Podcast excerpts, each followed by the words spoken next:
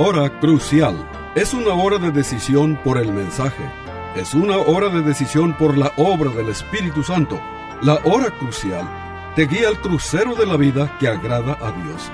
Aquí te presento al orador bíblico, el doctor Adán Rodríguez. Él te habla hoy. Y al fin de esta audición, si tú quieres, llámale al teléfono 956-289-3340. Repito, 956-289-3340. Disfruta la música y aquí te presento al orador bíblico, el doctor Adán Rodríguez.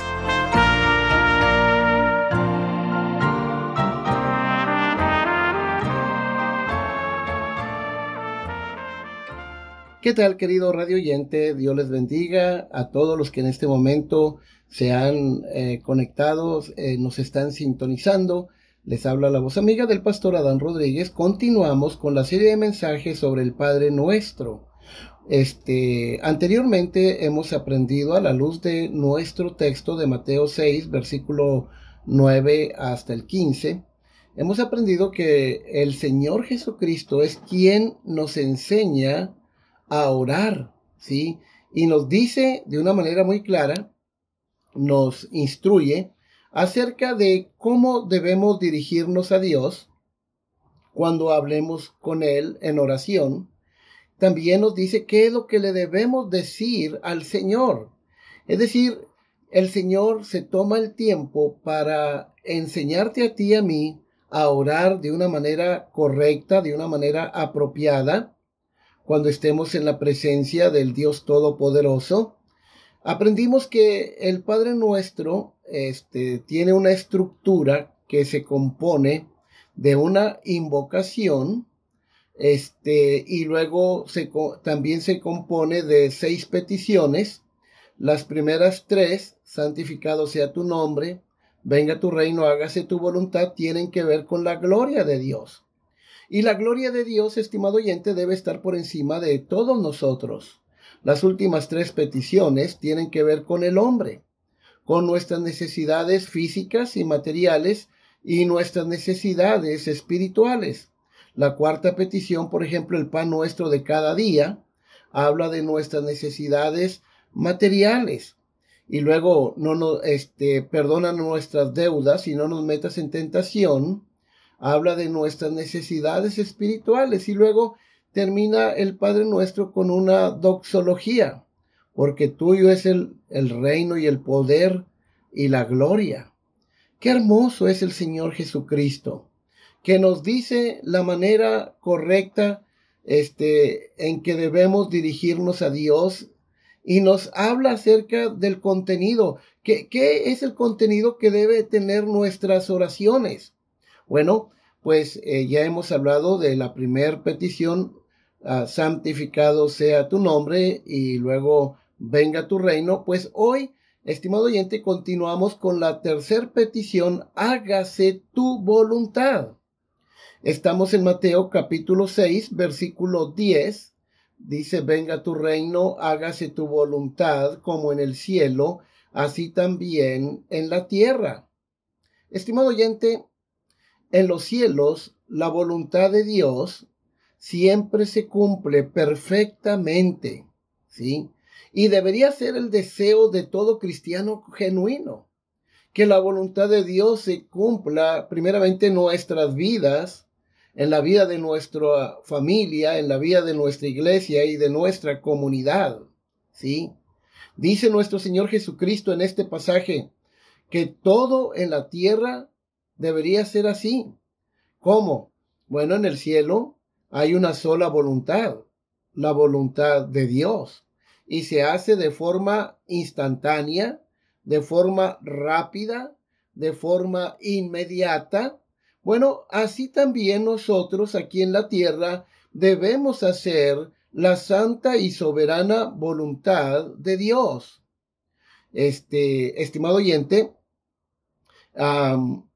cuando, cuando el Señor dice, hágase tu voluntad, bueno, aquí hay un elemento escatológico. Es decir, estamos mirando hacia la venida del reino de Dios. Cristo vendrá pronto y vendrá a reinar este con toda autoridad, ¿sí?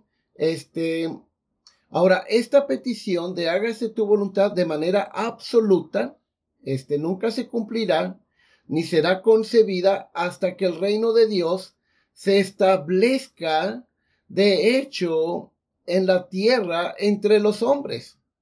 Y viene un día cuando el Señor reinará este para siempre físicamente en poder y gloria, ¿sí? Entonces, estimado oyente, la, la voluntad de Dios será hecha en la tierra como en los cielos.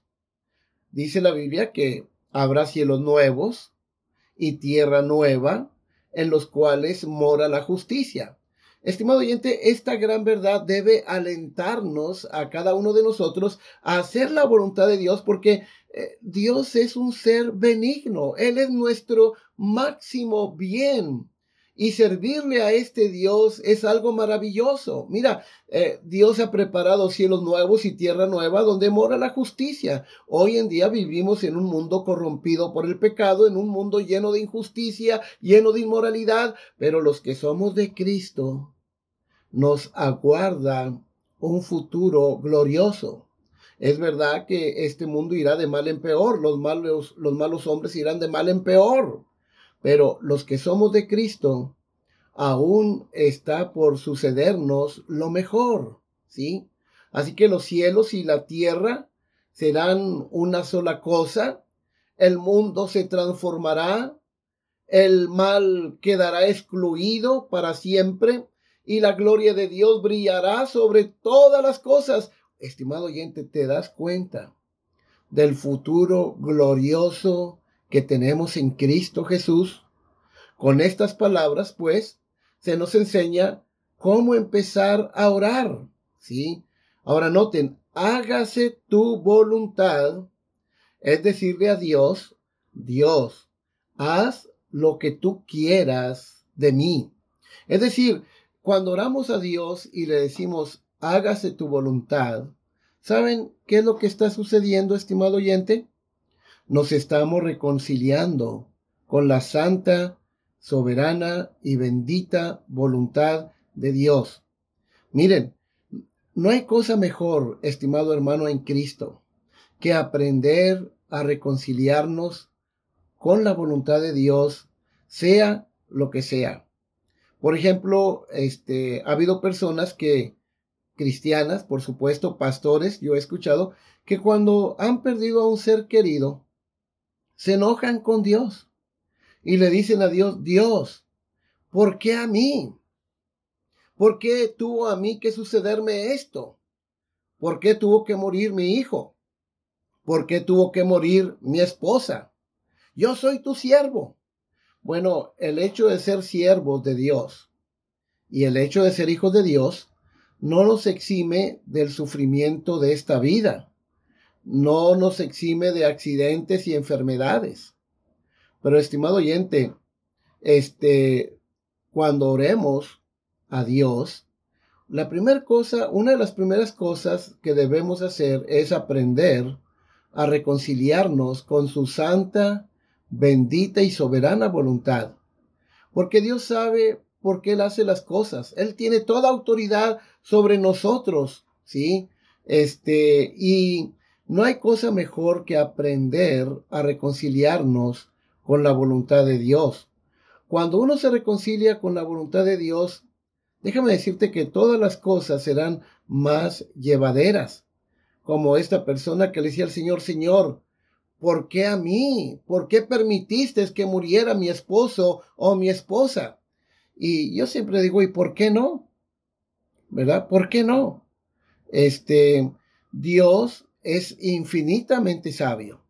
Pero cuando uno aprende a reconciliarse con su voluntad, la vida, estimado oyente, es más llevadera. Señor, no entiendo por qué tú has permitido que me suceda esto, pero descanso en tu infinita sabiduría, descanso en la gran promesa de Romanos 8:28 que dice, y sabemos que a los que aman a Dios, todas las cosas ayudan a bien y todas las cosas incluyen las cosas buenas que nos suceden en nuestra vida, pero también las cosas malas, todas las cosas malas y buenas, Dios las va a encauzar para nuestro bienestar eterno, para también nuestra santificación. ¿Sí? Entonces, la primera gran lección es que debemos aprender a reconciliarnos con la santa voluntad de Dios. David, el salmista, oró de la siguiente manera en el Salmo 40, versículo 8, el hacer tu voluntad, Dios mío, este me ha agradado. Este lo vimos en Cristo cuando él tuvo este diálogo con la mujer samaritana en, Juan capítulo 4, el verso 34, Cristo dijo estas palabras, mi comida es que haga la voluntad del que me envió. Es decir, Cristo siempre se deleitó en hacer la voluntad de Dios. ¿Por qué? Porque Él estaba siempre reconciliado con la voluntad de Dios y es algo que tú y yo debemos aprender a hacer. ¿Sí? Entonces, no debemos orar nunca, estimado oyente, con una actitud de resentimiento. Eso no glorifica a Dios. Este, ni debemos orar a Dios con una actitud de resignación. No, no, no, no. Eh, eh, el decirle a Dios, hágase tu voluntad, es reconciliarnos con su santa voluntad. Y es una petición muy práctica. Es una petición para que la voluntad de Dios se cumpla en forma práctica que la voluntad de Dios se cumple en forma práctica, eh, por ejemplo, en nuestra conducta diaria, para que la voluntad de Dios se cumpla en forma práctica este, en, nuestra relación con los demás eh, amigos, los demás congéneres, este, para que la voluntad de Dios se cumpla dentro del círculo familiar, para que la voluntad de Dios se cumpla en tu capacidad como ciudadano de tu país, ¿Has orado tú alguna vez a Dios por tu nación? ¿Le has pedido por tu nación? Señor, que nuestra nación eh, se vuelva a ti. Haz que esta nación se vuelva a ti, ¿verdad? Este, Señor, que mi iglesia se reconcilie con tu voluntad y que mi iglesia en su totalidad se sometan alegremente a tu santa voluntad, porque esto es lo mejor. Eh, aún en tu cuerpo debemos hacer la voluntad de Dios. El cuerpo es el templo del Espíritu Santo y debemos usar nuestro cuerpo para que Dios sea glorificado. Esa es la voluntad de Dios. Por eso tenemos que glorificar a Dios con nuestras miradas. Tenemos que glorificar a Dios con nuestra conversación, con nuestra conducta, ¿sí? Este, con una mente renovada, una mente, este, eh, una mente purificada. Tu dinero debes usarlo para su gloria, tus propiedades para la gloria de Dios. Ahora noten, la oración ha de ser, hágase tu voluntad, Señor, en mi vida. Para poder orar estas palabras, uno debe tener fe en Dios y en sus propósitos benignos. Debemos creer que Dios es bueno y que sus propósitos son excelentes para todos sus hijos. Debemos creer que la voluntad de Dios es siempre la mejor y que Él tiene un plan para cada vida. ¿Sí? Esta fue, este, esta fe fue demostrada por el mismo Señor Jesucristo. Él nunca tuvo ninguna duda acerca de Dios.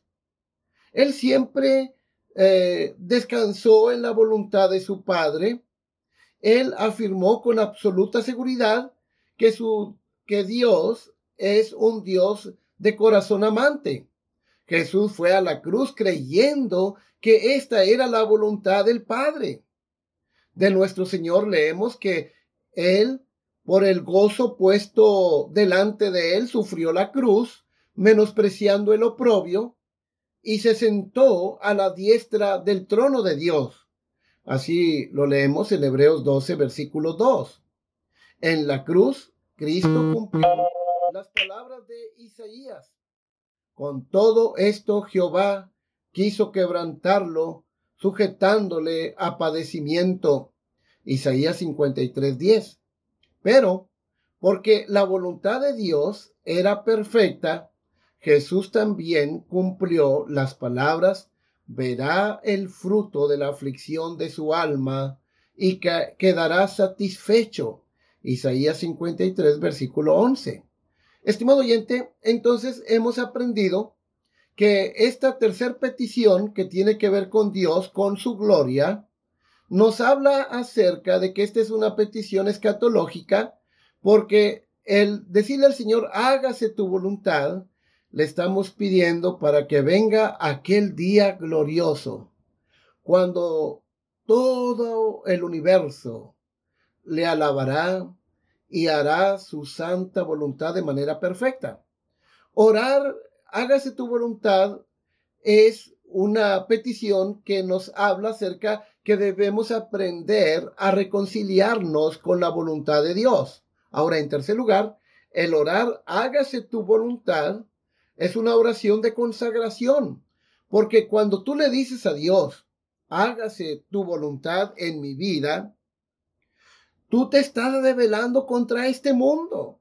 Es decir, contra la sociedad sin Dios. El mundo es ese sistema invisible, satánico, que está detrás de todo sistema es decir, está detrás de la ciencia, de la educación, eh, la música, la literatura, la política, en fin. Y es un sistema satánico que está detrás de todo sistema y que promueve falsos valores, principios bajos. Es un sistema que se opone a Dios, a Cristo y a la iglesia de Cristo el mundo aborreció a Cristo y nos aborrece también a nosotros. Por eso cuando tú ores al Señor, hágase tu voluntad en mi vida, tú te estás rebelando contra el mundo, ¿sí? Contra esta sociedad sin Dios, contra este sistema que nos quiere hacer a su molde, ¿sí? Que quiere controlar la agenda de nuestras vidas. Entonces, esta es una petición de consagración. Estimado oyente, ¿estás dispuesto a consagrarte totalmente a Dios? A rendirte de manera absoluta al señorío de Cristo? Decirle al Señor, hágase tu voluntad en mi vida, cueste lo que cueste. Esta es una petición de consagración. Ahora, estimado oyente, las promesas, hay promesas para aquellos que hacen la voluntad de Dios. Por ejemplo, aquellos que hacen la voluntad de Dios tienen la seguridad de su salvación. Mira lo que dice 1 de Juan capítulo 2 versículo 3. Y en esto sabemos, es decir, sabemos a fondo, ¿sí? Por ejemplo, en el idioma griego del Nuevo Testamento, el griego koiné, en que se escribió el Nuevo Testamento, este, hay varios ah, verbos que están en un tiempo o en varios eh, modos y tiempos que tienen que ver con el conocer. Por ejemplo, tenemos el verbo ginosco que habla de conocer por experiencia. Y luego está otro verbo que es joida, que es conocer a fondo. Y cuando Juan dice, y en esto sabemos que nosotros le conocemos, es decir, le conocemos a fondo, ¿sí? Le conocemos a fondo si guardamos sus mandamientos. Es decir, el guardar los mandamientos de Dios, el andar en obediencia, es una evidencia de que tú le perteneces a Dios. Es una evidencia de que tú has nacido de nuevo. Mira, por ejemplo, también la misma idea la encontramos en las palabras de Cristo en Mateo 7:21. Dijo Cristo, no todo el que me dice Señor, Señor, entrará en el reino de los cielos, sino el que hace la voluntad de mi Padre que está en los cielos.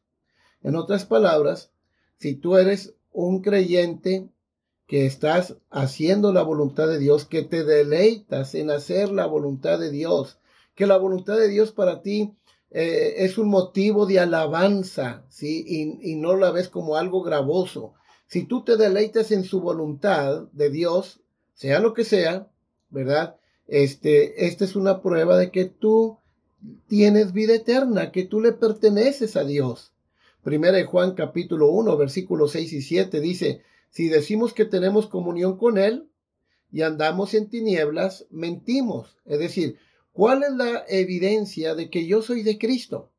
¿Cuál es la evidencia que yo le pertenezco a Él? ¿Cuál es la evidencia que yo tengo vida eterna? Bueno, si yo ando en comunión con Él, pero si yo ando en pecado, ¿sí? Yo estoy viviendo un estilo de vida pecaminoso, aunque yo hable muy bonito y aunque cante muy bonito alabanzas a Dios, esto no es verdad. Esto es, eh, quiere decir que tú no has nacido de nuevo, porque dice aquí, si decimos que tenemos comunión con Él y andamos en tinieblas, en pecado, mentimos y no practicamos la verdad. Es decir, somos hipócritas.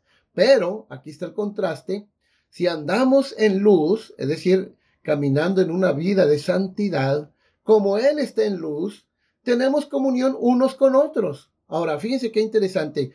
Como ande tu comunión con los demás, con tus hermanos en Cristo, por ejemplo, así anda tu comunión con Dios. Tú no puedes decir, este, yo estoy en pleito con mis hermanos en la fe, ah, pero estoy tan cerca de Dios. Eso es mentira. Si andamos en luz como Él está en luz, tenemos comunión unos con otros y la sangre de Jesucristo, su Hijo, nos limpia continuamente de todo pecado.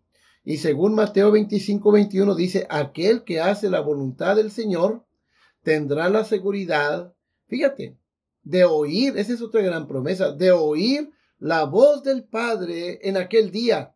Y su Señor le dijo, bien, buen siervo y fiel, sobre poco has sido fiel, sobre mucho te pondré, entra en el gozo de tu Señor. Estimado oyente, no hay nada que pueda sustituir a la obediencia. Así se lo dijo el profeta Samuel al rey desobediente de Saúl en el primer libro de Samuel, capítulo 15, versículo 22. Le dijo el profeta a este rey desobediente, el obedecer es mejor que los sacrificios y el prestar atención que la grosura de los carneros. En otras palabras, estimado oyente, este, el andar en obediencia a Dios es una prueba de que somos de Dios y es una prueba de que estamos caminando en la santa voluntad de Dios. En Mateo capítulo 12, versículo 48 al 50, Jesús preguntó, ¿quién es mi madre? Y quiénes son mis hermanos. Este, luego él respondió, he aquí mi madre y mis hermanos, porque todo aquel que hace la voluntad de mi Padre que está en los cielos, ese es mi hermano y hermana y madre, aquel eh, que en sinceridad hace la voluntad de Dios puede reclamar el cumplimiento de su promesa de que, que Dios nos proveerá todo lo necesario. ¿Recuerdas, por ejemplo, esa gran promesa maravillosa este, de Filipenses capítulo 4, el verso 19, cuando Pablo dice, mi Dios pues suplirá todo lo que os falte conforme a sus riquezas en gloria mi Dios pues suplirá. Pablo estaba convencido de la provisión divina, de la provisión de Dios. ¿Por qué estaba convencido? Porque él estaba siempre viviendo una vida de obediencia a Dios. Miren, estaba en la cárcel por causa de su fidelidad a Cristo.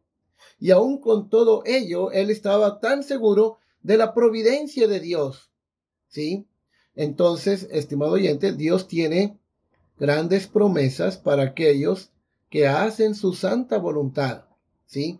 Recuerdo que una vez este, en una iglesia que pastoreé, la mayoría de mis hermanas este, mayores se habían casado con eh, muchachos este, inconversos. Y la Biblia dice, no unáis en yugo desigual con los incrédulos. Entonces se casaron fuera de la voluntad de Dios. Y yo les preguntaba, oye hermanas, ¿y cómo les ha ido? Y todas ellas decían, pues nos ha ido como en feria. Hemos sufrido mucho, este, y claro, en, en muchos de estos casos el Señor tuvo misericordia de sus esposos, se convirtieron al Señor, pero pasaron por un terrible sufrimiento que no debieron haber pasado. Porque siempre la desobediencia a Dios, estimado oyente, trae consecuencias terribles. Imagínate, cuando una muchacha cristiana de buenos valores cristianos se casa con un inconverso. ¿Qué va a pasar? Bueno, aquí se interrumpe este, la permanencia de la palabra de Dios. La, voluntad de Dios es que su, su palabra vaya de generación en generación, se vaya preservando de generación en generación. Pero cuando alguien se casa con un inconverso, bueno, este, vamos a decir, el inconverso, eh, este, no le importan las cosas espirituales, le son locura. ¿sí? Este, el, hombre o la mujer inconversa, este, no aman a Dios, eh, aborrecen a Dios. Entonces va a haber una lucha. ¿A qué iglesia van a ir? Si es una iglesia apóstata, este, vas a tener siempre un problema terrible porque unos hijos tuyos van a ir a una iglesia donde no se glorifica a Dios, donde no se obedece a Dios y, y quizás otros van a ir a tu iglesia. Entonces, eh, no hay como hacer la voluntad de Dios en todas las esferas de nuestra vida, estimado oyente. Eh, eh, la voluntad de Dios es maravillosa, ¿sí? Entonces, hay otra gran promesa de Dios. Dice, buscar primeramente el reino de Dios y su justicia, y todas estas cosas serán añadidas. Ahora, estimado oyente, ¿qué conclusión podemos sacar de esta tercera petición, hágase tu voluntad. Hemos aprendido que esta es una petición escatológica, porque debemos pedir al Señor que venga ese día glorioso, cuando este, Él hará cielos nuevos, tierra nueva, donde mora la justicia. Eh, que venga pronto el Señor para vivir en, un mundo mejor, ¿verdad? y donde todo el mundo hará de manera perfecta su santa voluntad. También aprendimos que, que la petición hágase tu voluntad nos enseña que tú y yo debemos aprender a reconciliarnos con la santa y benigna y buena voluntad de Dios. Pero también hemos aprendido que orarle a Dios y decirle hágase tu voluntad esta es una petición de consagración, una oración de consagración. Porque al decirle al Señor, hágase tu voluntad, nos estamos rebelando contra este mundo. Entonces, la conclusión, ninguno que haga la voluntad de Dios jamás fracasará. Aquel que haga la voluntad de Dios de todo corazón, comprobará que la voluntad de Dios es siempre lo mejor Mira lo que dice Romanos capítulo 12, versículo 1 y 2. Así que hermanos, os ruego por las misericordias de Dios que presentéis vuestros cuerpos, es decir, todo nuestro ser, en sacrificio vivo, santo, agradable a Dios, que es vuestro culto racional. No os conforméis a este mundo. La idea es, ya no. Deja de, de conformarte a este mundo. Ya no os conforméis a este mundo, sino transformaos por medio de la renovación de vuestro entendimiento para que comprobéis cuál sea la buena voluntad de Dios agradable y perfecta. Estimado oyente, quiera Dios darnos la fe y la dedicación para expresar este gran ruego hágase tu voluntad como en el cielo, así también en la tierra. Estimado oyente, estamos llegando al final de este programa. Queremos animarles para que usted también nos vea en Facebook, en la página de la Iglesia Bautista Jerusalén de FAR, o también en mi muro que tiene el nombre de Neftalí Adán Rodríguez. Ahí vas a encontrar predicaciones de tu servidor, eh, mensajes escritos, estudios escritos. Este, estimado oyente, Este, muchas gracias por sintonizarnos. Les, eh, les habló la voz amiga del pastor Adán Rodríguez, pastor por la gracia de Dios, la misericordia de Dios y la paciencia de la Iglesia Bautista Jerusalén. Hasta la próxima de la serie.